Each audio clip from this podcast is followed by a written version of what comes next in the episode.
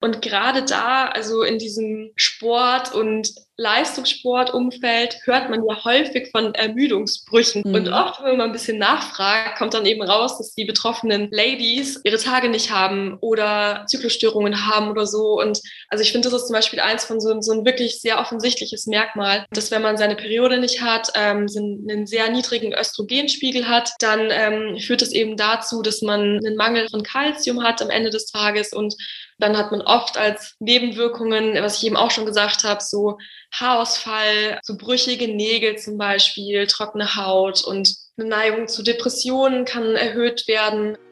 Hallo zusammen und ganz herzlich willkommen zu einer neuen Folge Talking Brains. Heute mit einem ganz besonderen Thema, nämlich dem weiblichen Zyklus. Denn am 8.3. ist ja auch der Weltfrauentag und zu diesem Anlass habe ich mich mit der lieben Insa unterhalten. Insa ist nicht nur Redakteurin und zweifache Buchautorin, sondern auch Bloggerin. Und mit ihr spreche ich über den Zyklus und auch Amenorrhoe, ab wann man von einer sogenannten Amenorrhoe spricht, was ihr tun könnt und wie es ihr selbst damit ergangen ist, erzählt sie euch im späteren Interview. Neben dem total spontanen Exkurs zum Thema hormonelle Verhütung mit sehr vielen persönlichen Einblicken ist diese Folge voll mit spannendem Input und tollen Tipps. Also rede ich nicht lange um den heißen Brei herum und wünsche euch einfach viel Spaß beim Zuhören. Ja, hallo liebe Insa. Ich freue mich, dass du heute Morgen die Zeit gefunden hast, beim äh, Talking Brains Podcast zu Gast zu sein. Und ähm, wir wollen heute so ein bisschen über den weiblichen Zyklus sprechen, denn am 8.3. ist ja auch der Weltfrauentag. Und im Zuge dessen wird sich das ganze Podcast-Interview heute so ein bisschen um die Frau und ihre ganz eigene Superpower quasi drehen. Und ich würde sagen, zum Anfang ähm, magst du gerne mal erzählen, wer du bist, wo du so herkommst und was du machst? Ja, super gerne. Hi Alicia erstmal und vielen Dank für die Einladung. Ich freue mich total, heute hier zu sein. Wieder. Ich habe ja schon mal äh, beim Talking Brains äh, Podcast mitgemacht ich bin Insa, ich schreibe unter anderem den Blog prettyprettywell.com. Da geht es um ähm, ursprünglich meine Amenorrhoe-Heilungsreise. Da sprechen wir heute bestimmt auch ein bisschen drüber. Also ich hatte meine Periode verloren, ähm, über zwei Jahre und habe dann versucht, die auf natürliche Art und Weise zurückzubekommen. Und da habe ich eben einen Blog drüber geschrieben. Äh, mittlerweile wohne ich in Berlin. Ähm, ganz ursprünglich komme ich aus München und genau, hauptberuflich arbeite ich jetzt auch mittlerweile als Redakteurin. Also ich habe auch meinen Beruf so ein bisschen verändert. Ähm, ich komme eigentlich aus der Wirtschaft, habe BWL studiert und lange als Beraterin gearbeitet und so und durch meinen Blog aber eben auch entdeckt, wie sehr ich das Schreiben liebe. Und ja, so hat sich irgendwie alles auch mit meiner Aminorö verändert für mich. Ja, ist ja total spannend. Ich äh, habe nämlich so den, also in einem ähnlichen Bereich studiert. ah, sehr gut. Ähm, genau, also eigentlich hast du es gerade auch schon ähm, sehr gut vorweggenommen, nämlich deine ganz eigene, so ganz besondere Verbindung zum Zyklus, nenne ich das einfach mal. Ähm, weil mir persönlich war zum Beispiel der Begriff Amenorrhoe nicht unbedingt geläufig. Also ich habe schon mal gehört, aber ich äh, kannte es nicht unbedingt. Ja. Ähm, wie kam es dann letztendlich zur Entstehung deines Blogs? Also war das so ein bisschen auf dem Weg quasi, dass du ähm, dich mit diesem ich weiß nicht, kann man sagen, Phänomen des Ausbleibens der Regeln, ja. jetzt einfach mal, hattest du das quasi bemerkt und dich damit intensiver beschäftigt und dann das mhm. auch so als ähm, Verarbeitungsweg genommen oder wie kam es dazu? Ja, 100 Prozent. Also ich habe das, genau, man bemerkt es ja auf jeden Fall. Also ich habe damals tatsächlich auch noch hormonell verhütet mit dem Uberring, als meine Periode ausgeblieben ist. Man hat ja normalerweise diese Abbruchblutung, also die so aussieht wie eine Periode, aber eigentlich ja keine Periode ist, weil kein Eisprung stattfindet, wenn man die Pille nimmt oder den Ring. Mhm. Ähm, und das ist halt bei mir wirklich immer weniger geworden. Und irgendwann ist es halt einfach ganz ausgeblieben. Also es war so ein schleichender Prozess über Monate. Und ähm, ich bin natürlich dann noch zur Frauenärztin gegangen und die meinte so, ja, das kann schon mal passieren bei so jungen Mädels in deinem Alter. Und also damals war ich 27 und 28. Mhm. Und ja, deswegen habe ich mir dann noch am Anfang gar nicht so Sorgen gemacht und nach einem halben Jahr war es mir immer noch so. Dann hat die Frauenärztin eben auch mal meine Hormonwerte gecheckt und ähm, hat eben festgestellt, dass meine Östrogenwerte super krass im Keller sind, also quasi bei null und meinte dann, okay, du musst sofort den Ring absetzen. Und ähm, ja, dann stand ich halt da, also musste halt dann meine hormonellen Verhütungsmittel absetzen und habe darauf gewartet, dass es halt besser wird. Aber genauso meine Hormonwerte haben sich auch wieder dann ähm, normal eingependelt, aber meine Periode ist halt immer noch ausgeblieben. Mhm. Und ähm, ja, ich habe dann aber, also das war 2016.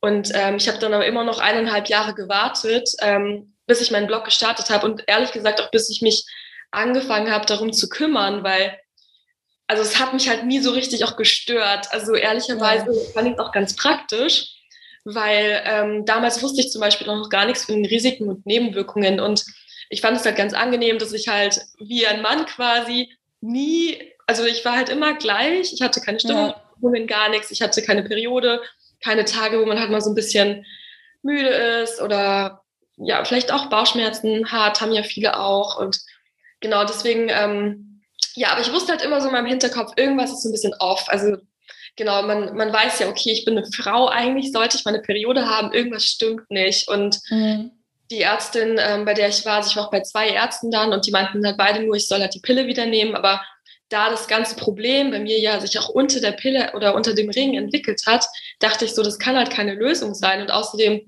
war halt dann auch meine, mein Gedanke so, naja, ich bin jetzt Ende 20, also ich will eigentlich lieber so die Ursache finden. Ja. Und ähm, das bringt mir ja nichts, wenn ich jetzt drei Jahre dann quasi wieder so eine Fake-Blutung habe und dann will ich vielleicht schwanger werden und was ist dann? Dann habe ich den Salat mit irgendwie Anfang 30 oder Mitte 30 und das ist ja noch viel schlimmer. Also es wird ja nicht besser. Es verschiebt ja das Problem einfach nur. Ja, ja klar. Ja, genau. Und dann habe ich tatsächlich so am zweijährigen Geburtstag, in Anführungszeichen, also als ich meine Tage zwei Jahre nicht mehr hatte, habe ich gesagt, so, okay, es geht jetzt nicht mehr. Ich mache das jetzt wirklich zu meiner Prio 1, äh, meine Gesundheit. Ich kümmere mich da jetzt drum. Und ähm, habe dann meinen Blog gestartet, wirklich ähm, in der reinen Absicht, da meine Geschichte ja zu erzählen und aber halt auch gar nicht, also ich wollte auch gerade erst gar nicht so eine Öffentlichkeit erreichen. Also ich habe das auch überhaupt gar nicht irgendwie groß geteilt, außer mit so ein paar Freundinnen und meiner mhm. Mama und so. Aber ich wollte das eigentlich hauptsächlich für mich verarbeiten und auch dieses Kreieren, dieses Gestalterische, ähm, das hat mir halt auch irgendwie mega viel Spaß gemacht. Und ich hatte vorher schon mal für ein ähm, Arbeitgeber, wo ich äh, gearbeitet habe, auch schon mal so einen Corporate-Blog aufgebaut und deswegen war das irgendwie so ein Medium, was mich angezogen hat. Ja. Ja, und dann wusste ich auch nicht, wo es hinführt. Also ich wusste ja auch nicht, ob es klappt und ja, ja was klar. passiert. Ja, ich finde es total äh, witzig, wie du das beschrieben hast, dass du halt sagst, das ist ja eigentlich ganz praktisch wie bei den Männern. Also wenn du vor allem bei dir ja dann auch die Stimmungsschwankungen, ist ja nicht immer der Fall und nicht zwingend bei jedem, aber wenn es bei dir ausgeblieben ist, man kriegt es ja. ja. auch im Freundeskreis mit. Ich meine, ich glaube, dann hätte ich auch nicht gesagt, äh, juhu, ich ähm, möchte gerne meine Tage und ich möchte gerne das volle Programm. Ja, und vor allem ähm, dann halt auch die Ärzte, also mir damals meine Frauenärztin zum Beispiel auch nicht gesagt, was es halt für Konsequenzen haben kann. Also vielleicht ganz kurz, aber eine Amenorrhoe, also wenn die Periode ausbleibt komplett, dann hat es eben langfristig, ähm, man hat eben oft einen sehr niedrigen Östrogenspiegel und das hat dann zum Beispiel Konsequenzen auch für die Knochendichte. Also man kann dann zum Beispiel Ermüdungsbrüche haben, Osteoporose, all sowas und ähm, auch ein mhm. erhöhtes Risiko für Depressionen zum Beispiel, Herz-Kreislauf-Erkrankungen. Oft hat man Haarausfall, brüchige Fingernägel und so weiter. Also es ist wirklich nicht so super witzig und ähm, sollte man nicht langfristig haben, wenn es möglich ja. ist. Also es ist ja auch irgendwo ähm, alles trotzdem von der Natur vorgesehen. Also auch gleich, wir wollten ja einmal ganz kurz so auf die vier Zyklusphasen eingehen und es ist halt einfach so ein, ich finde schon fast wie so ein riesengroßes Regelwerk, ähm, das der Körper ganz natürlich in sich hat und von dem auch super, super viel abhängt. Ne? Also ich meine, ich denke, viele Frauen kennen das, dass auch die Verdauung je nach Zyklusphase mal so ein bisschen unterschiedlich sein kann. Wie gesagt, der Gemütszustand ist unterschiedlich und das alles hat ja auch einen ja. Grund und mehr oder weniger auch einen Sinn. Ähm, aber tatsächlich, also es kommt mir gar nicht so unbekannt vor, weil bei mir war es früher nicht so ganz anders. Ähm, ich hatte meine Periode nämlich gar nicht bekommen, so auf ah, natürliche ja. Weise. Und dann war auch die erste Antwort vom Frauenarzt, ja, dann nimm doch die Pille. Und ich meine, ich wusste es auch nicht besser. Ähm, und ähm, ja, Krass. im näheren, also im näheren Umkreis ähm, hat halt jeder irgendwie die Pille genommen. Ja. Ja, und dann war es halt letztendlich auch so. Und dann hatte ich auch diese Abbruchblutung und dachte, oh ja, jetzt habe ich ja meine Tage, ne? Wie alt warst du dann, als du angefangen hast mit der Pille? Ähm, Ende 15. Hm. Genau. Also es ist halt an sich noch gar nicht so spät. Man hätte auch noch ein bisschen nee. warten können, aber ich meine, man vertraut ja auch, ähm, ohne dass es jetzt irgendwie gegen die Ärztin an sich ginge, ähm, aber man vertraut den Ärzten dann ja auch und. Total. Genau. Spannend. Und warst du damals sehr dünn oder hast du Leistungssport gemacht oder so? Ähm, ich würde sagen, ja, beides. Also Leistungssport offiziell nicht. Also es war jetzt nicht so, dass ich eine Sportart sehr intensiv betrieben habe, aber ich habe schon mindestens zweimal am Tag Sport gemacht, einfach durch den Vereinssport. Ja. Ähm, und in dem Sinne ist das schon, schon viel, ja. ja. Ja, ja. viel gewesen auf jeden Fall. Ja. Ähm, ja, das ist interessant. Das liegt bestimmt dann noch daran. Also das ist ja dann quasi so eine primäre Amenorrhoe, heißt es ja, wenn die Periode gar nicht erst einsetzt. Also bei mir war es halt eine sekundäre, weil ich habe meine Tage damals ganz normal so mit 13 bekommen. Das heißt, wenn man halt quasi seine Tage schon mal hatte und die dann später ausbleiben, dann heißt es sekundäre Amenorrhoe. Aber ja. Genau, ja. Bevor wir weiter darüber sprechen, was mega interessant wird, ähm, einmal noch kurz vorweg. Du hast es ja gerade schon so ein bisschen angeschnitten, aber nochmal explizit die Frage, warum denn zum Beispiel, ähm, warum es wichtig ist, seinen Zyklus genauer zu kennen. Ich meine, für Männer sicherlich auch interessant, aber vor allem primär für die Frau. Nämlich nicht nur für die Familienplanung. Zum Beispiel ähm, gibt es da ja das NFP-Regelwerk, also sozusagen die eigene Zykluskontrolle. Vielen wird wahrscheinlich eher die Kalendermethode oder sowas etwas sagen wo ich natürlich meinen Zyklus kennen muss, ähm, um zu wissen, an welchen Tagen ich fruchtbar bin, an welchen nicht, an welchen muss, muss ich zusätzlich verhüten. Aber warum ist es ganz abgesehen davon noch wichtig, den eigenen Zyklus zu kennen? Also, ich war auch sehr lange sehr unwissend über meinen Zyklus und man kann damit auch gut leben. so viel schon mal dazu. Aber ähm, wenn man quasi aufhört, diesen Zyklus, den man ja hat als Frau, ähm, zu verteufeln. Also viele sehen es ja wirklich so als Bürde einfach und sagen so, oh Mann, und einmal im Monat dann immer Periode und PMS und Kopfschmerzen, Stimmungsschwankungen, whatever. Aber man kann halt wirklich auch, wenn man lernt, mit seinem Zyklus zu leben, anstatt gegen ihn quasi, kann man halt mega die Vorteile davon haben. Also man geht quasi in einem Monat oder in einem Zyklus ähm, ja, erlebt man halt verschiedene hormonelle Phasen. Jeder Tag ist ja eigentlich anders und genau, man, man hat quasi nach der Menstruation kommt ja diese Follikelphase, wo sich dann, wo das, Ei, das äh, Eibläschen heranreift und sich die Gebärmutterschleimhaut wieder aufbaut und in der Phase ist man halt, ja, hat man eben oft mehr Lust rauszugehen, weil das Östrogenlevel steigt und das ist ja so unser Social Hormon man hat einfach Bock, irgendwie rauszugehen, zu daten, auch so um den Eisprung herum und so weiter. Da kann man zum Beispiel mega gut irgendwie super viele so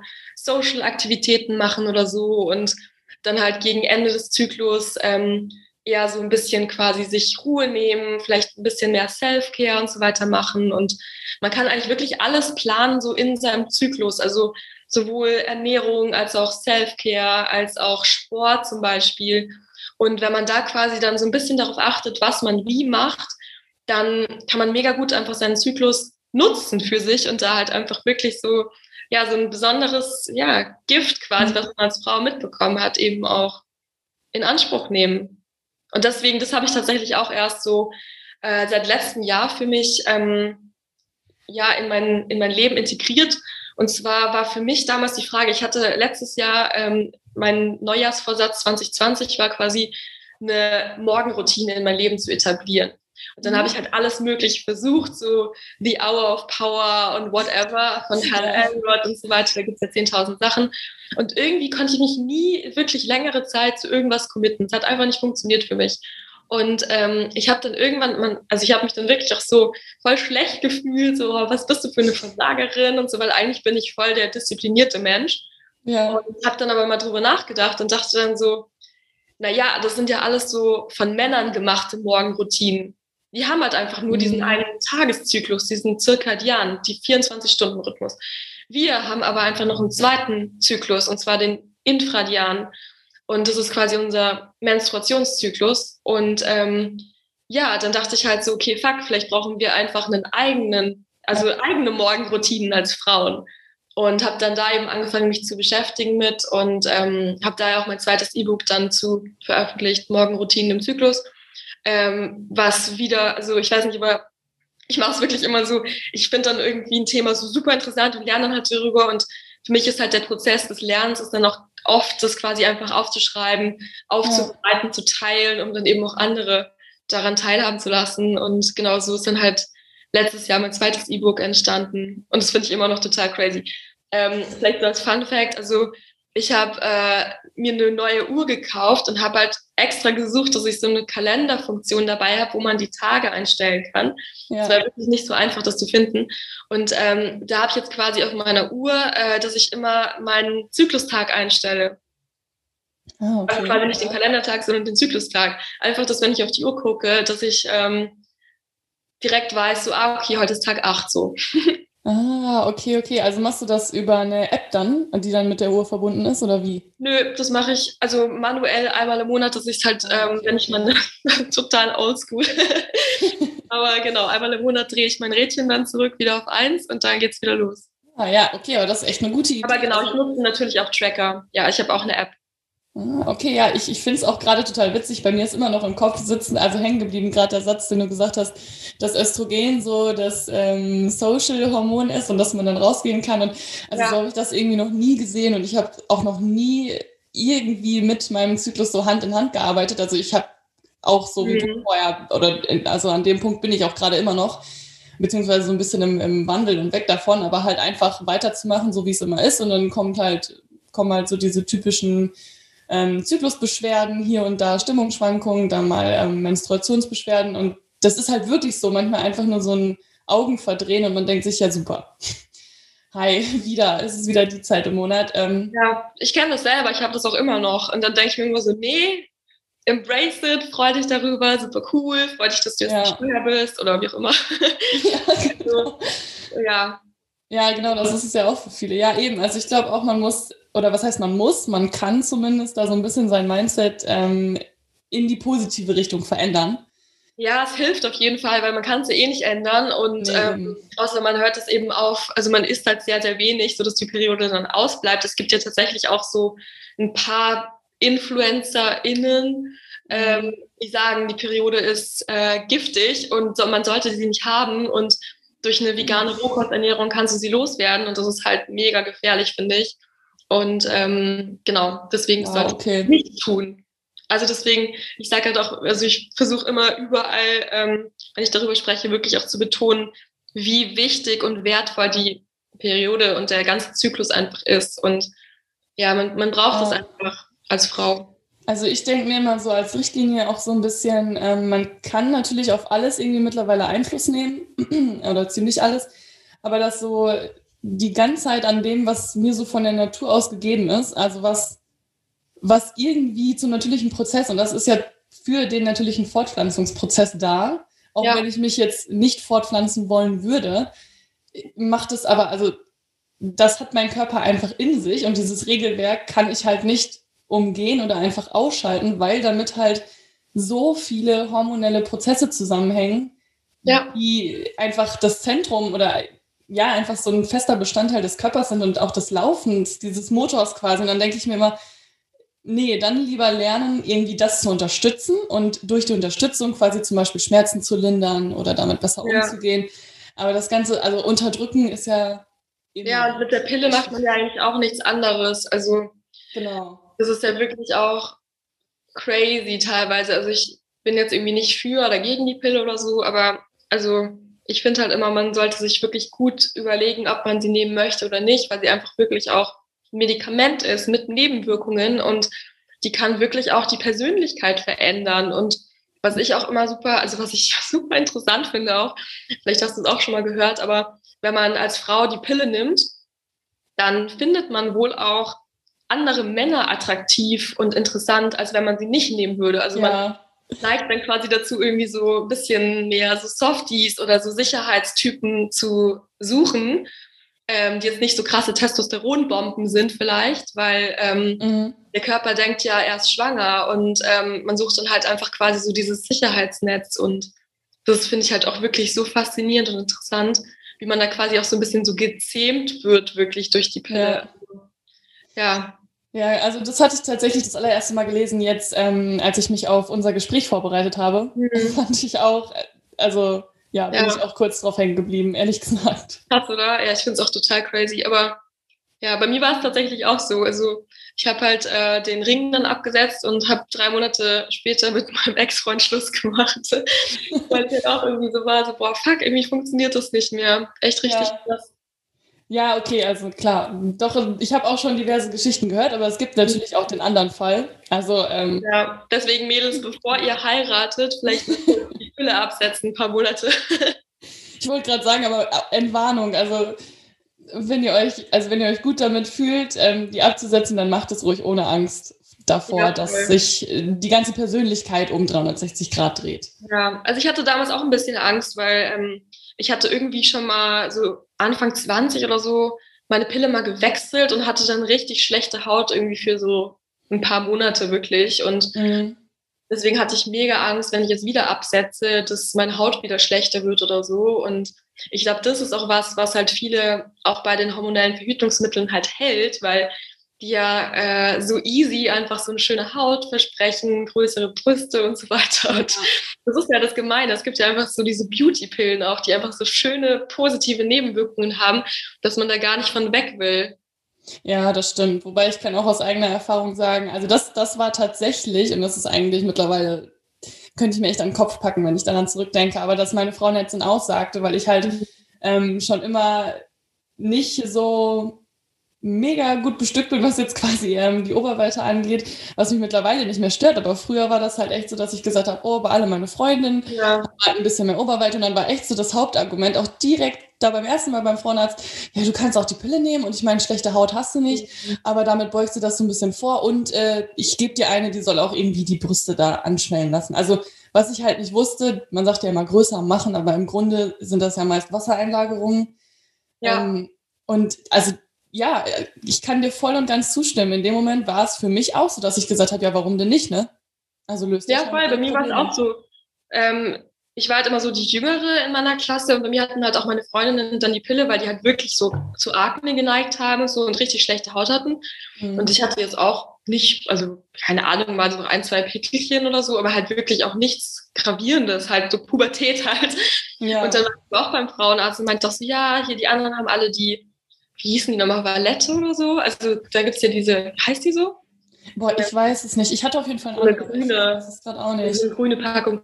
Ja, so Valette oder so. Und das ist halt auch so eine Hautpille. Und dann meinte ich auch so, ja, die mhm, haben die alle, ich möchte die auch. Und dann hat sie mir die halt verschrieben, obwohl ich überhaupt keine schlechte Haut hatte. Und weil ich die dann abgesetzt habe, diese fucking Hautpille, habe ich dann eben schlechte Haut bekommen. Und ähm, das ist wirklich auch was, finde ich, was mich damals so das schlägt so aufs äh, Selbstbewusstsein, finde ich. Und hm. ja, das, das erinnert mich äh, gerade auch irgendwie so, ich musste gerade irgendwie an Markenbindung denken. Ne? Also so irgendwie den Wechsel zu einer anderen Marke oder zu einer anderen Pille in dem Fall ähm, erschweren, in dem es ist natürlich, ich will mich nicht so weit aus dem Fenster lehnen, wahrscheinlich nicht der Fall und nicht so gemacht, aber es klingt so ein bisschen so nach dem Motto, nimm mal hier was für die schöne Haut und dann. Ähm, dass es eventuell so gemacht ist. Genau, ja. Und dann wechselst du die Pille und denkst dir, oh shit, jetzt muss ich, ich gehe mal schnell wieder zurück zu der anderen. Also, ja. das ist schon echt verrückt. Ähm, ja. ja.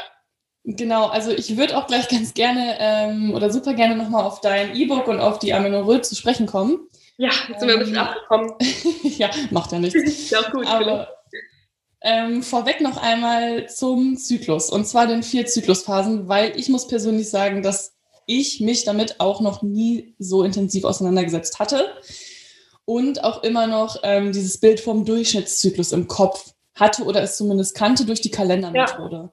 Also diese 28 Tage und am 14. Mhm. Tag, also circa in der Mitte, hat man dann seinen Eisprung. Und tatsächlich, ähm, ich habe sehr und erschreckend wenige Zahlen und Studien gefunden.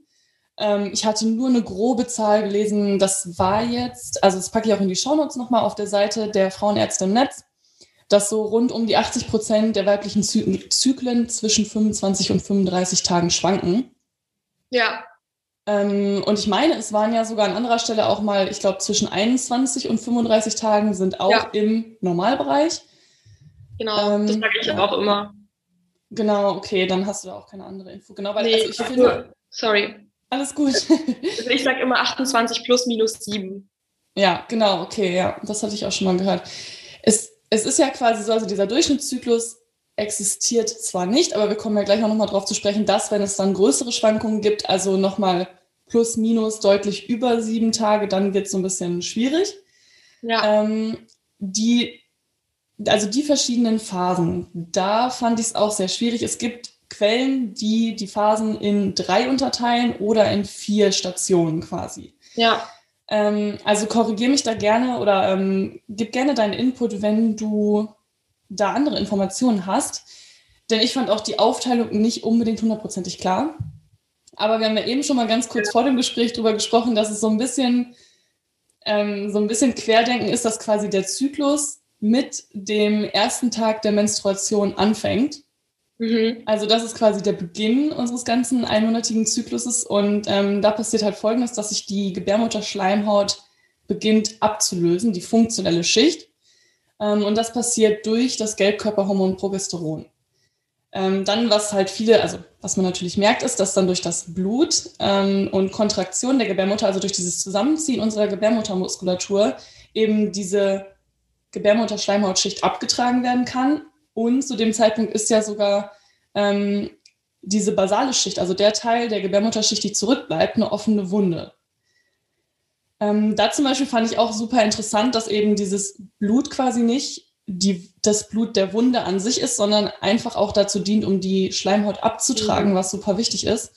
Ähm, und das Ganze, also diese offene Wunde, dann in der Proliferationsphase, das ist die zweite Phase, anfängt quasi ähm, sich wieder aufzubauen. Da hast du ja eben schon mal von gesprochen. Ja. Genau, dass es dann hier halt eben zur Reifung der Hülle der Eizelle kommt in unserem Eierstock. Also das nennt man auch Follikel, das ist dann diese Hülle. Ähm, und das fand ich auch ganz cool an der Stelle, dass nämlich ähm, hier das follikelstimulierende Hormon FSH eine ganz große Rolle spielt, was ja auch beim Mann an der Spermienproduktion beteiligt ist. Also ein totales Schlüsselhormon auch irgendwo für die Fortpflanzung. Mhm. Und hier kommen wir dann ja auch schon zum Östrogen. Ähm, nämlich unter Einfluss von Östrogen baut sich dann ja die Gebärmutterschleimhaut, also das Endometrium, wieder auf und unser Zervixschleim verflüssigt sich. Ähm, kurz am Rande, also der Zervixschleim kennen vielleicht die meisten schon ähm, von der natürlichen Verhütung beziehungsweise Zykluskontrolle, wo man ja seine Temperatur misst und den Zervixschleim zum Beispiel beobachten kann. Ähm, an der Stelle schon einmal, wenn du jetzt sagst, dass man unter der Amenorrhoe oder dass du zum Beispiel einen starken Östrogenmangel hattest, ja. weißt du dann mittlerweile oder ähm, wie ist das mit dem Aufbau der Gebärmutterschleimhautschicht? Also passiert ja. das einfach gar nicht? Ähm, das wurde bei der Frauenärztin auch untersucht und die hat sich nicht richtig aufgebaut, genau. Also ähm, okay. immer so ganz, ganz, ganz bisschen. Also das ist dann auch ein Zeichen, dass es quasi besser wird, wenn die anfängt, sich wieder aufzubauen, aber die hat sich nicht wirklich aufgebaut, nee. Okay, aber... Die Gebärmutter zum Beispiel war auch super klein damals, also ja. die hat sich richtig so zusammengezogen. Hm, okay, aber dann, dann eher quasi das Zusammenziehen des Muskels oder wirklich also nee, dauerhaft. Also die ist einfach so geschrumpft für eine Zeit. Okay, das, äh, das klingt äh, irgendwie bedrohlich. Ja, genau. Ich fand es auch so ein bisschen komisch. Und also, das hat mir damals nur die Frauenärztin so gesagt: so, ah ja, uh, das ist ganz schön klein irgendwie. Ich weiß nicht mehr, was das war. Ich glaube, vier Zentimeter oder so. Okay. Und ähm, ja, das hat mir danach nie wieder eine Frauenärztin gesagt. Und also die ist wohl auch jetzt größer geworden und so wieder. Okay. Aber tja, ja. Also, ja. Okay, okay. Aber wie, also jetzt äh, einfach mal eine Frage auch aus Interesse. Ich weiß nicht, ob du das, äh, aber wahrscheinlich wirst du das wissen. Wenn die Gebärmutter so klein ist, in Anführungszeichen, und ja auch Östrogen fehlt, ist, dann ist ja eine Schwangerschaft in dem Fall nicht möglich, richtig? nee, aber das liegt vor allem ja auch daran, dass auch gar keine Eier reifen. Also genau, ja. Man hat keine Eier, kein, also dieser ganze Zyklus ist halt einfach unterbrochen und ähm, genau, das liegt halt einfach daran, dass diese, also das Hormonsystem ist ja einfach so ein Signalsystem und ähm, genau zum Beispiel, also die Eierstöcke kommunizieren ja auch mit, mit dem Gehirn quasi, mit der Hypophyse, dem Hypothalamus, wo ja diese stimulierenden Hormone, die du gerade schon gesagt hast, ähm, FSH und LH, ausgeschüttet werden. Und der Hypothalamus gibt ja so dieses Initialsignal äh, mit dem GNRH äh, und sagt dann, hey, Hypophyse, schütte mal das aus und so. Und die Eierstöcke melden dann zurück und so. Also es ist ja so hin und her geschaltet und mhm. alles ist ja so verbunden miteinander. Und ähm, wenn man jetzt zum Beispiel, also bei mir war es eine hypothalamische Amenorrhoe, das heißt quasi okay. ähm, noch ein Fachwort, aber es ist quasi, ähm, der Hypothalamus hatte quasi bei mir dann nicht mehr die entsprechenden Signale gegeben ähm, einfach aus Selbstschutz. Also ich habe halt damals wirklich auch ein bisschen zu wenig gewogen, hatte mhm. zu wenig Körperfett, habe zu viel Sport gemacht, hatte zu viel Stress, bin super viel gereist für meinen Job und so und habe sehr viel auch gearbeitet, hatte sehr viel Stress, war auch nicht so super happy in meiner Beziehung. Also es waren halt mehrere Baustellen. Ja. Und ähm, dann ist halt so ein Schutzmechanismus vom Körper, dass der dann halt die entsprechenden Signale gibt und sagt, hey, wir können jetzt wirklich keine Schwangerschaft gebrauchen, ist jetzt hier gerade Hungersnot mhm. angesagt und Stresssituation. Ähm, und dann ist halt das Erste, was er macht, oder eins der ersten Dinge, ähm, den Zyklus einzustellen, also die reproduktiven Funktionen. Und das ist einfach ein ganz normaler Schutzmechanismus und das habe ich am eigenen Leib halt zu spüren bekommen. Und deswegen ja. ist es halt tatsächlich oft ähm, die Lösung oder halt einer der wichtigsten Schritte, den Stress zu reduzieren, wenn man jetzt Zyklusstörungen oder Amenorrhoe auch hat, Stress zu reduzieren. Und ich meine, zum Beispiel Nährstoffmangel oder zu wenig Energie ist ja auch Stress für den Körper. Also jede mhm. Form von Stress. Oder eben auch eben einfach mehr Essen, auch ähm, mehr so glukosehaltige Sachen. Ähm, also alles, wo so ein bisschen Kohlenhydrate drin sind zum Beispiel und ja, also was ist äh, gut für den Zyklus? Nur so als groben, als kleinen Teaser so. Aber mhm.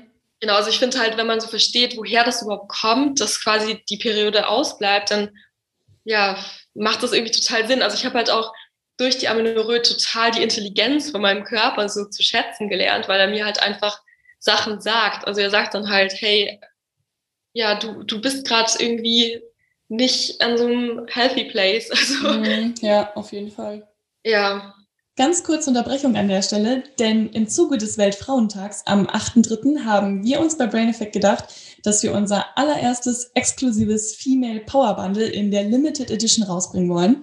In dem Bundle findet ihr nicht nur absolute Bestseller-Produkte wie Mood und Essentials wie die Minerals, sondern auch unser brandneues Produkt, die B-Corm 5 Gummies mit Hanfaroma-Extrakt, und das Ganze gibt es nur für kurze Zeit in der limitierten Variante mit dem Hormonfoodbuch von Hormoncoach Julia Schulz und Ernährungsberaterin Hannah Willemsen. Also schaut gerne auf unserer Webseite unter www.brain-effekt.com vorbei und vergesst nicht, dass ihr mit dem Code TalkingBrains20 20% auf alle Einzelprodukte sparen könnt. Also deswegen sagt man ja auch ganz oft, dass Frauen da eigentlich viel genauere und viel bessere Rückmeldung bekommen, oder was heißt besser, ist jetzt immer wertend, aber ja. ähm, schon quasi eine deutliche Rück oder deutliche Rückmeldung als Männer vielleicht in dem Fall. Ähm, weil ja. eben ja so, so, eine hormonelle Schwankung, so ein hormonelles Ausbleiben spiegelt sich halt ganz schnell auch im Zyklus wieder. Voll. Ähm, aber man muss es natürlich erstmal realisieren, klar. Ja, ja es gilt auch eins der, also es ist auch ein Diagnosekriterium zum Beispiel für Magersucht und Essstörungen, Aminorö. Also eins der, also mhm. genau. Ja, ähm, um das gerade nochmal abzuschließen, ähm, wie du gerade schon gesagt hast, also bei, in dem Fall bei dir hätte sich ja gar kein Ei gebildet, kam es gar nicht dazu. Normalerweise sagt man ja circa in der Zyklusmitte ähm, fällt dann der Östrogenspiegel auf ganz natürliche Art und Weise ab. Und ähm, das FSH-Hormon, was auch schon für die Bildung dieser Eizellenhülle zuständig war, steigt an. Dadurch passiert dann dieser Eisprung, also die Hülle platzt auf und das Ei wird freigesetzt. Ähm, und an dieser Stelle ist es dann auch so, dass sich die Gebärmutter, also der Gebärmutterhals öffnet und sich unser Zervixschleim hier deutlich verflüssigt, damit halt Spermien dann auch über den Gebärmutterhals in äh, die Gebärmutterhöhle eindringen könnten. Und falls es aber nicht stattfindet, innerhalb von 24 Stunden, falls keine Befruchtung ähm, stattfindet, dann stirbt die Eizelle auch wieder ab. Ähm, und damit sind wir auch eigentlich schon fast am Ende, gerade um das ganze Bild einmal zu vervollständigen vom Zyklus. Dann gibt es nämlich noch die Sekretionsphase und da ist es einfach so, ähm, dass hier der Umbau der Gebärmutterschleimhaut stattfindet. Also unser ähm, Gebärmutterkanal verengt sich wieder, ähm, der Zervixschleim wird wieder fester, also das Ganze passiert wieder ein bisschen rückläufig. Und am Ende der Sekretionsphase ähm, fällt dann das Gelbkörperhormon Progesteron, was am Anfang angestiegen ist, einfach wieder ab. Und ähm, genau, dann hätten wir jetzt oder würde es jetzt wieder mit der ersten Phase der Menstruation beginnen. Ähm, so, und jetzt ja, dann endlich. Sehr schön zusammengefasst. ja, danke.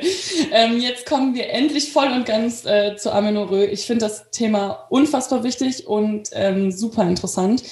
am Anfang einmal noch die Frage, die ich mir selber auch gestellt habe, wo liegt der Unterschied zwischen einer Amenorrhoe und einer Oligomenorrhoe? Ja, ähm, der Unterschied ist, dass bei einer Amenorrhoe die Periode ausbleibt, komplett. Mhm. Und bei einer Oligomenorrhoe, ähm, da ist der Zyklus länger als 35 Tage. Okay. Also man hat quasi dann, was du eben auch schon gesagt hast, es gibt hier dieses 28 plus minus 7 und ähm, genau, alles, was halt länger ist, dann heißt Oligomenorrhoe. Und kürzer gibt es auch ein Fachwort, irgendwas mit äh, Orö am Ende. Ich weiß gerade nicht, wie es heißt. Okay, aber, ja. Äh, also auch zu kurze Zyklen haben ein extra Fachwort. Okay, also Oligomenorrhoe heißt einfach, der ist länger. Man, ja. Der Zyklus an sich findet schon statt, aber einfach. Ja, und auch oft sehr unregelmäßig. Also genau länger und unregelmäßig oft. Also manchmal haben dann auch Frauen irgendwie nur alle drei Monate ihre Tage oder so. Mm, okay, ja. Genau. Also sowas ist dann halt einfach auch eine Form von Zyklusstörung. Ah, okay, ja, da macht es gerade wieder Klick bei mir, weil ähm, das war lange Zeit auch der Fall. also ähm, ich, ich finde hier gerade irgendwie mehr Parallelen, als ich am Anfang gedacht hätte. Ja, aber weißt du, das ist halt so faszinierend. Also ich habe damals halt auch wirklich gedacht, ich bin so die Einzige auf der Welt, die das hat, weil ich habe halt Freundinnen im Vertrauen davon erzählt. Für mich war das damals halt schon auch ein bisschen so ein Tabuthema. Mhm. Ähm, und die hatten das halt alle nicht. Und irgendwie dachte ich dann, ich habe halt auch so im Internet geguckt, da gab es auch echt super wenig dazu damals. Ja. Und ähm, ja, je mehr ich darüber auch geschrieben habe und mich ausgetauscht habe, desto mehr habe ich auch gemerkt, okay, fuck, das betrifft so viele Frauen. Und ähm, ja, vor allem halt auch, also was mir halt auch so Mut und Hoffnung gegeben hat, ist das halt einfach, ja, man kann sich halt auch Tipps einfach geben, sich austauschen und halt quasi so dieses Frauenwissen einfach auch weitergeben, was irgendwie gefühlt so ein bisschen abgebrochen ist. Also ich ja. habe von meiner Mama nicht viel über den Zyklus gelernt, ehrlich gesagt. Und also wenn ich mal eine Tochter habe, haben sollte, dann würde ich das auf jeden Fall anders machen, glaube ich. Ja, also da, da kann ich auf jeden Fall zustimmen. Ähm, ich meine, also bei mir war es auch so, dass auch meine Mutter damals, weil ich ja noch sehr jung war, dann auch mit beim Frauenarzt war ähm, und wir uns da beide quasi noch so ein bisschen informiert haben. Also ja war jetzt nicht so, als hätte meine Mutter alles äh, und jegliches, was da die Frau Netzin erzählt hat, schon mal gehört. Ähm, man ist natürlich auch immer so ein bisschen abhängig davon, was jetzt so an Wissen verfügbar ist. Also wie du schon sagst, wenn du es am Anfang gegoogelt hast, ähm, klar, vielleicht hat man auch nicht nach den richtigen Dingen gesucht, aber da war ja wahrscheinlich auch noch nicht so ein Informationspool dafür, wie vielleicht mittlerweile oder wie sich gerade mhm. aufbaut.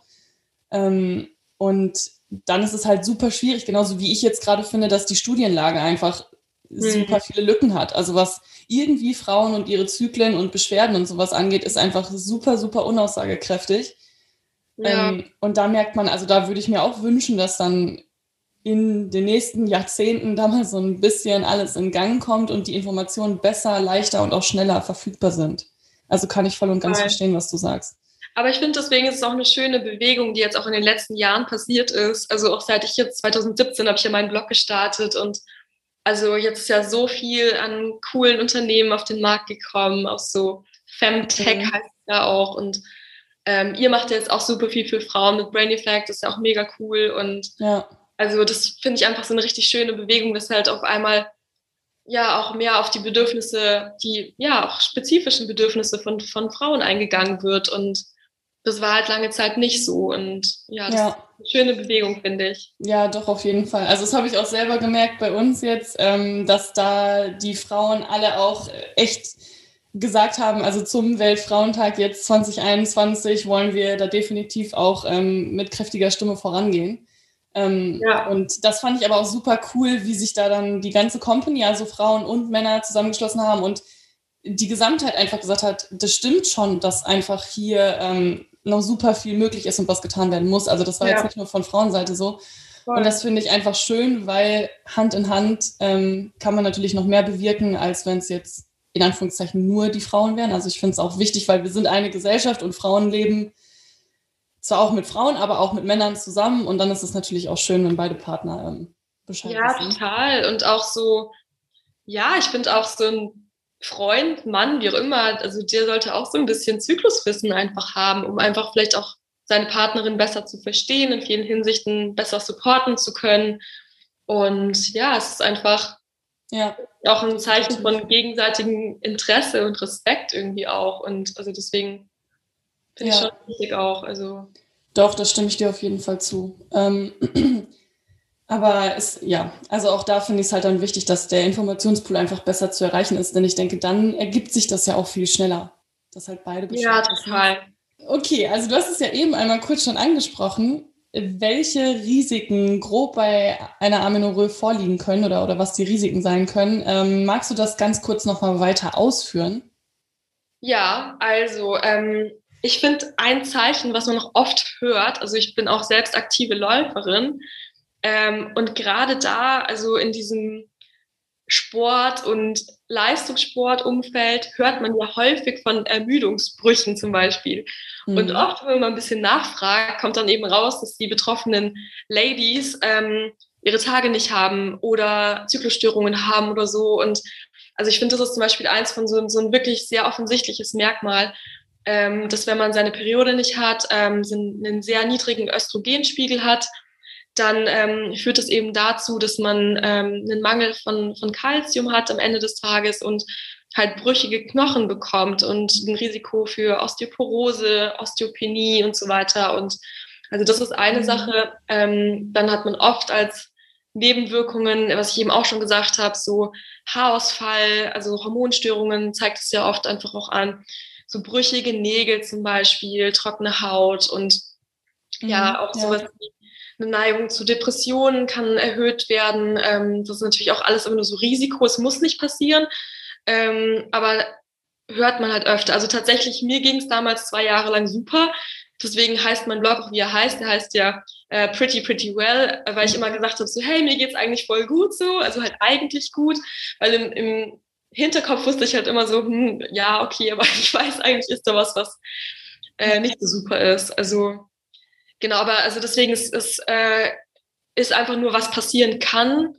Aber das ist jetzt natürlich nicht allgemeingültig für alle, muss man auch einfach ganz klar dazu sagen. Und oft ist es halt, also das ist jetzt auch nicht, wenn man jetzt mal drei Monate seine Tage nicht hat, sondern da sprechen wir jetzt schon von mehreren Monaten oder Jahren auch. Also ich kenne auch Mädels, die wirklich sieben, acht Jahre ihre Tage nicht hatten. Also das ist passiert einfach. Also das ist schon echt super verrückt. Ähm, aber hattest du jetzt damals zum Beispiel das Gefühl, dass, also hattest du so einen Hauptstressfaktor, bei dem es dir dann schon sehr geholfen hat, ähm, dass du diesen reduziert hast? Oder hast du einfach ja. versucht, sowohl Sport als auch den Stress von der Arbeit zu reduzieren und das war dann so im Ganzen einfach ein Schritt zurück?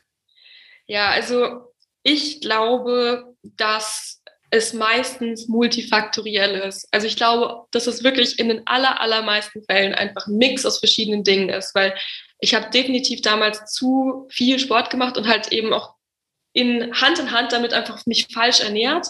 Mhm. Und weißt du, hätte ich zum Beispiel jetzt sehr viel Sport gemacht, mich aber richtig ernährt, dann wäre das wiederum kein Problem. Die Frage ist dann aber auch, warum habe ich denn so viel Sport gemacht? Und das war halt für mich einfach damals mega der, die Kompensation zu so einer seelischen Leere. Ich musste irgendwie so hart trainieren, weil ich einfach so was spüren wollte. Ich habe mich so taub mhm. oft. Und also deswegen ist es einfach oft, weißt du, dann hat man so Stress in der Beziehung und in der Arbeit und dadurch trainiert man viel zu viel, möchte trotzdem, weiß ich nicht, ist dann irgendwie schlank oder whatever. Und also in meiner Erfahrung ist es wirklich meistens Mix. Ja. Und bei mir war es definitiv ein Mix. Und ich habe eben ähm, dann gesagt, ich mache das jetzt meine Prio 1, ich will meine Periode wieder um jeden Preis. Ich habe damals wirklich auch meinen Job gewechselt und ähm, bin dann für eine Zeit in so einem 30-Stunden-Job und ähm, ja, habe dann echt so ein bisschen Low-Profile äh, gearbeitet und es war für mich mega die Änderung, weil ich halt immer so richtig krass auf Karriere halt hingearbeitet habe und so, bis ich halt gemerkt habe, so, boah, nee, das brennt mich irgendwie aus. Ich ähm, stoße hier gerade an meine Grenzen und ja, habe dann halt das gemacht. Ich bin umgezogen, habe meine Beziehung, wie gesagt, auch verändert und mich neu verliebt und ähm, das zum Beispiel kann auch ein, also ich habe zum Beispiel auch einen Artikel mal über Sex geschrieben, also auch mhm. so ein gesundes Liebesleben zum Beispiel ist auch mega gut für die Hormone. also ja, ja. es sind halt einfach so verschiedene Dinge. Ich habe auch angefangen mit Supplements, ähm, halt auch ganz anders zu essen. Zum Beispiel habe ich früher super oft einfach den ganzen Tag kalt gegessen und das ist halt auch einer so von meinen Haupttipps, einfach morgens warm zu frühstücken einfach ein Porridge oder sowas oder aber auch am besten natürlich den ganzen Tag, weil ja, es ist einfach, also da, das habe ich mir von der TCM abgeschaut, also von der chinesischen Medizin. Ähm, die haben da ja so verschiedene äh, Elemente und verschiedene Tipps. Genau, ja. Speisen gelten da ja als warm und kalt. Das ist ja ganz interessant. Und genau, da habe ich dann eben angefangen, mehr warm zu essen, weil das halt auch das, das äh, Blut, also im Chinesischen heißt das Qi, dann quasi diese Lebensenergie in den Fluss bringt. Und also das ist halt was, also die, die chinesische Medizin zum Beispiel sagt, wenn man Aminorö hat, dann ist quasi dieses Qi stuck so ein bisschen. Also mhm. es fließt halt nicht so, wie es fließen sollte. Und wir wollen halt alles im Fluss haben. Ähm, dann entstehen zum Beispiel auch keine Schmerzen. Also Schmerzen entstehen halt dann, wenn das Qi halt an, Sto an Grenzen stößt und halt irgendwie bedrängt wird. Man kann sich das ja wirklich so schon vorstellen, irgendwie physisch. Und wenn halt alles fließt und genau, ja, einfach natürlich ist und nicht aufgehalten wird, nicht gebremst wird, dann hat man auch keine Beschwerden. Also ich habe zum Beispiel jetzt auch null Beschwerden. Ich habe überhaupt gar keine Schmerzen. Also ich bin halt ein bisschen müde so an den mhm. ersten zwei Tagen von meiner Periode, aber ansonsten, also ich habe keine PMS-Symptome oder sowas oder irgendwas in die ja. Art. Also. Ja, ich finde auch, also für viele klingt das ja meist, wenn man so über Ski redet oder auch die chinesische Medizin und dann auch vom Ayurveda oder sowas mal hört und dann diesen verschiedenen Persönlichkeitstypen, die dann entweder warm oder kalt sind, da gibt es ja, glaube ich, vier verschiedene, ähm, klingt das für viele immer so spirituell und irgendwie total fern, aber an sich ist das ja einfach nur quasi diese, also die Richtung, in die man damit geht und man kann das halt super gut in den Alltag integrieren, wie du schon sagst, mit, wenn man zum Beispiel ähm, von Natur aus ein sehr kalter Typ ist, dass man einfach mal versucht, ähm, warme Speisen zu integrieren oder was ich zum Beispiel habe, dass mir immer super kalt ist und ich im Winter immer absolut friere, egal was für eine Jacke ja. ich trage. Ähm, und da wäre ich auch nie darauf gekommen, also da hätte ich echt den Kopf geschüttelt, wenn mir jemand sagt, ja, dann versuch doch mal dreimal am Tag warm zu essen, ersetzt das Wasser öfter mal durch einen Ingwertee und also ja. das klingt ja so banal. Aber ja, tatsächlich. Oder so zum Beispiel, aber es funktioniert halt. Also deswegen, also ich habe halt auch damals einfach super viel ausprobiert. Manche Sachen haben auch nicht funktioniert. Oder ja, ja ich habe zum Beispiel auch schon mal so eine komische, auf so einem esoterischen Festival so eine Gebärmutter-Meditation mitgemacht. Das war einfach super strange. Ja. aber ich weiß nicht, ich habe halt damals einfach alles so ein bisschen mal mir angeguckt und geguckt, was funktioniert für mich und was nicht. Und ich glaube, dieses also ja, so ein Learning Mindset ist halt auch so in Bezug auf den Körper total hilfreich. Ja, genau. Das habe ich mir halt beigehalten, beibehalten und gucke halt auch nach wie vor immer so, ja, was hilft mir, wie geht's mir, was, was funktioniert, was nicht. Also Genau, ich glaube, da muss auch jeder, also so wie der Zyklus oder die Beschwerden und die Begleiterscheinungen ja bei jedem so ein bisschen unterschiedlich sind, sind halt auch die Lösungen, in Anführungszeichen, ähm, oder die Praktiken, die man anwenden kann, super unterschiedlich und subjektiv. Cool. Also ich glaube, ähm, das ist auf jeden Fall ein guter Tipp mit der Ernährung, ähm, aber auch für die Leute, die sagen, ja Mensch, mir schmeckt aber einfach kaltes Essen besser oder ich mag halt mehr aus dem Bereich, dann go for it, behalt das bei und versuch halt an anderer Stelle vielleicht ein bisschen was ja. abzuändern. Ja, oder man kann ja vielleicht auch einen Tee dazu trinken oder so oder einfach ja. auch ähm, bestimmte Gewürze wie Ingwer oder Zimt oder sowas zum Beispiel verwenden oder ja, aber es können auch zum Beispiel andere Sachen sein. Also ähm, ich würde zum Beispiel auch immer mal, wenn man irgendwas mit äh, Zyklusstörungen zum Beispiel zu tun hat, auch mal die Schilddrüse checken lassen. Mhm. Oder ja, auch Sachen wie, weiß ich nicht, wenn man zum Beispiel sehr viel Fastfood isst oder raucht oder sowas, das sind natürlich auch alles Sachen, die jetzt irgendwie nicht besonders vorteilhaft sind oder auch Alkohol und Drogen oder wie auch immer, auch Krankheiten sollte man einfach erstmal ausschließen lassen. Also im, ja, es kann zum Beispiel auch sein, dass eine Amenorrhoe zum Beispiel durch äh, das PCOS, also dieses äh, polyzystische mhm. Ovarialsyndrom, ähm, verursacht wird. Und ähm, ja, das, das sind halt so Sachen, die man auf jeden Fall mal abklären sollte, weil dann kannst du noch so viel warm essen. Das ja, hilft klar. dann auch nicht wirklich. Also ja. da braucht man vielleicht andere Maßnahmen. Es wäre jetzt auch direkt meine nächste Frage gewesen, ähm, was man quasi so als allererstes mal tun könnte, wenn man ein längeres Ausbleiben der Periode wahrnimmt oder einen sehr unregelmäßigen Zyklus. Klar, ähm, einfach vielleicht doch erstmal zum Arzt gehen, ähm, sich vielleicht auch einen Arzt des Vertrauens suchen. Ich meine, es gibt ja nicht nur einen Frauenarzt, wenn man mit einem nicht zufrieden ist oder vielleicht die ähm, zwischenmenschliche Ebene auch nicht so passt, was ich auch mittlerweile mal wahrgenommen hatte, ähm, dann gibt ja. es auch da die Möglichkeit, einfach mal woanders hinzugehen ähm, es gibt halt auch immer noch mal Unterschiede, ähm, was die Verhütungsmethoden angeht. Also es gibt Ärzte, die sind super, super ausgebildet auf dem Gebiet der hormonellen Verhütung. Es gibt Ärzte, die beschäftigen sich zunehmend mit natürlicher Verhütung beziehungsweise Zykluskontrolle.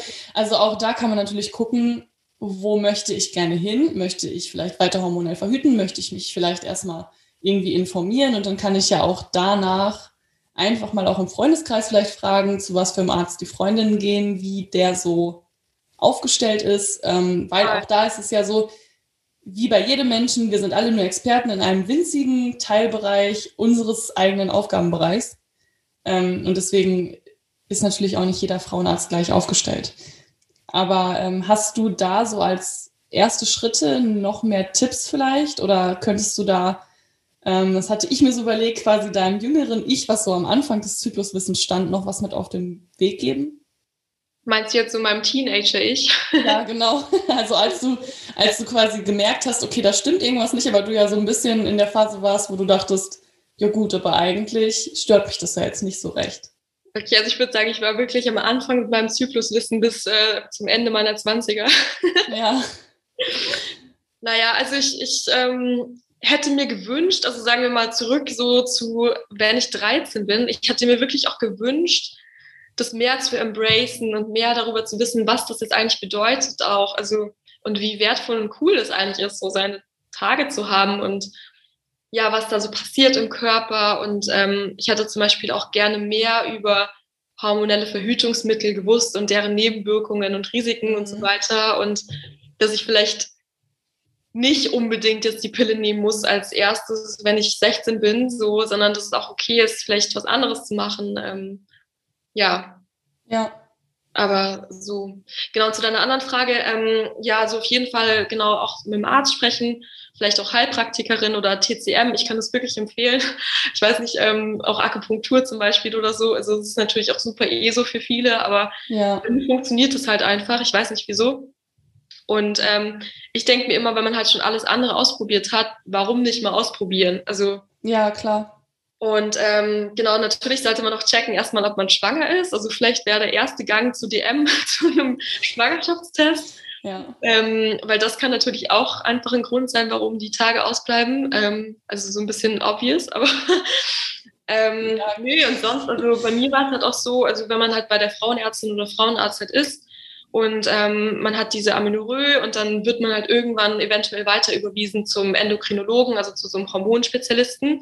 Und der guckt dann halt nochmal richtig im Detail, wie das Hormonlevel ist und wo es da hakt und so. Und ähm, ja, also das war, da war ich damals auch. Also Okay, also ich glaube, so als allererstes, ähm, klar, also vielleicht eine Schwangerschaft ausschließen. Also es ist ja durchaus berechtigt, das an der Stelle mal zu nennen, ähm, weil es gab ja definitiv schon Fälle, wo das monatelang quasi nicht bewusst war. Ja. Aber ähm, im nächsten Schritt halt quasi einfach, so wie du schon sagst, also jetzt mal kurz zusammenfassend, klar den Arzt aufsuchen und vielleicht aber auch selber die Initiative ergreifen und sagen, ey, ich möchte ganz gerne bitte mal, dass mein Hormonspiegel genauer unter die Lupe genommen wird. Ja.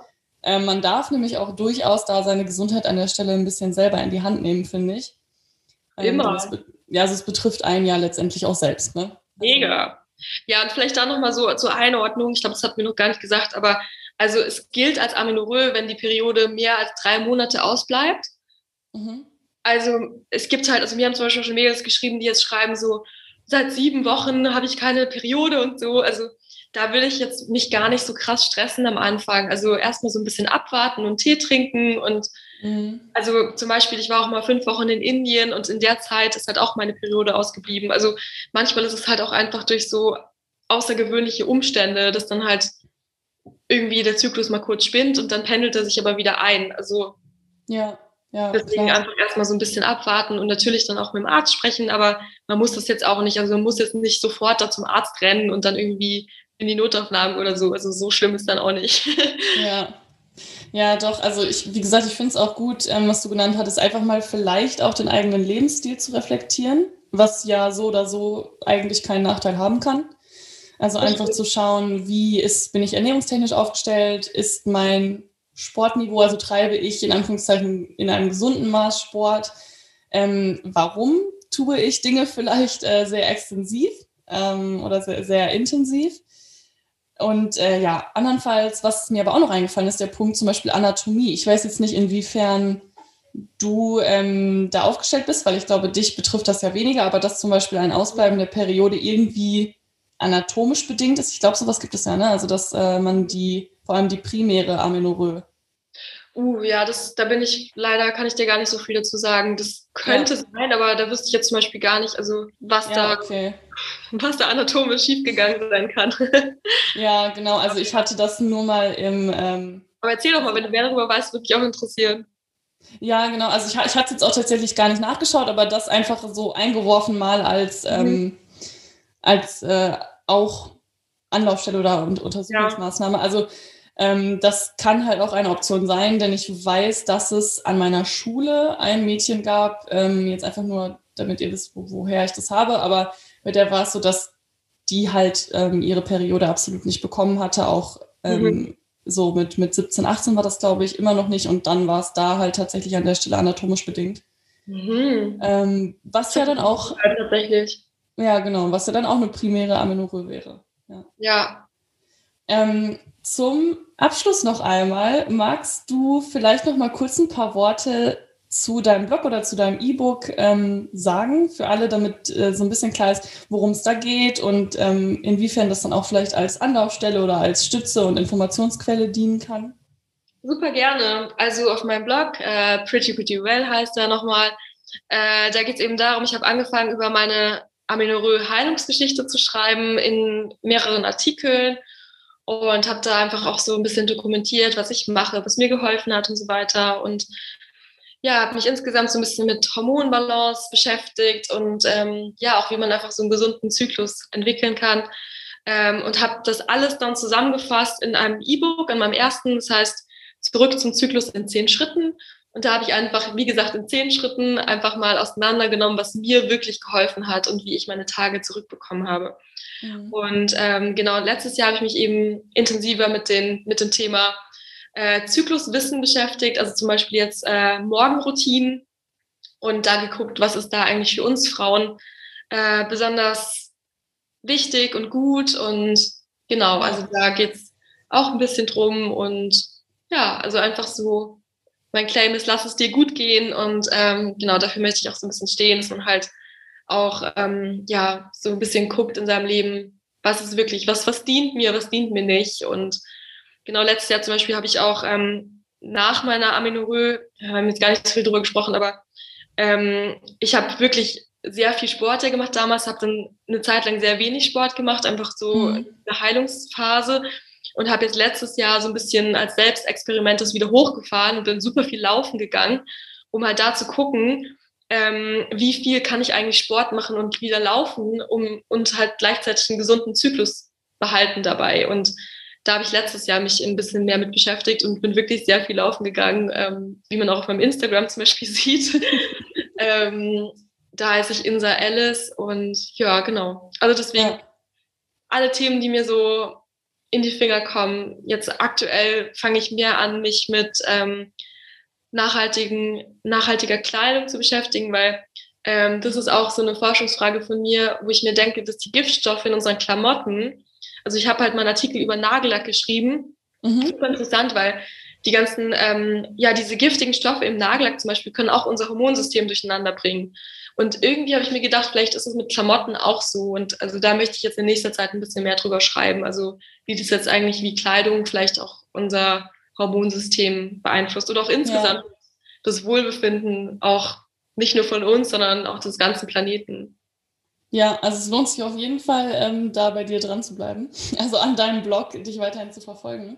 Ähm, weil auch dazu hatte ich jetzt auch gerade noch mal was mega Interessantes gehört letztens einfach, dass, ähm, also was ich, vielleicht wissen das schon viele, was ich aber nicht wusste, dass halt ähm, das Waschmittel zum Beispiel, dieses Flüssigwaschmittel, mir war klar, dass da Mikroplastik drin ist, aber nicht, dass dieses Mikroplastik quasi in den Bläschen eingeschlossen wird und sich dann an die oder in die Fasern der Kleidung setzt und einfach durch dieses Aufplatzen nach und nach der Bläschen wird halt dieser Geruch freigesetzt, den wir alle als sehr, also als sehr angenehm wahrnehmen und irgendwie auch als Muss, wenn man wäscht. Also da an der Stelle, deswegen finde ich den Gedanken super interessant bei dir und auch enorm wichtig, mal zu schauen, ähm, wie sieht es denn mit Kleidung aus. Voll. Und deswegen, also das äh, interessiert mich eben auch mega. Deswegen, also da geht es dieses Jahr ein bisschen mehr drum. Sehr cool. Mega, mega cool. Ähm, ja, wie gesagt, also die ganzen Anlaufstellen, ähm, dein Instagram-Kanal, dein Blog und die beiden E-Books, da setze ich die Links auch in die Show Notes. Ähm, ja, super gerne. Ja, und an der Stelle würde ich sonst einfach sagen, vielen, vielen Dank, dass du da warst und äh, für dieses super tolle und informative Gespräch. Ja, danke dir. Mir hat es mega Spaß gemacht wieder. Ich hätte es auch direkt noch eine Stunde weiter mit dir quatschen können, aber. ja, also deswegen gerne wieder.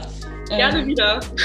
ja, und dann würde ich erstmal sagen, für alle anderen, ähm, ja, habt eine schöne Restwoche oder einen schönen Start in die Woche, ein schönes Wochenende und bis demnächst. Bis dann.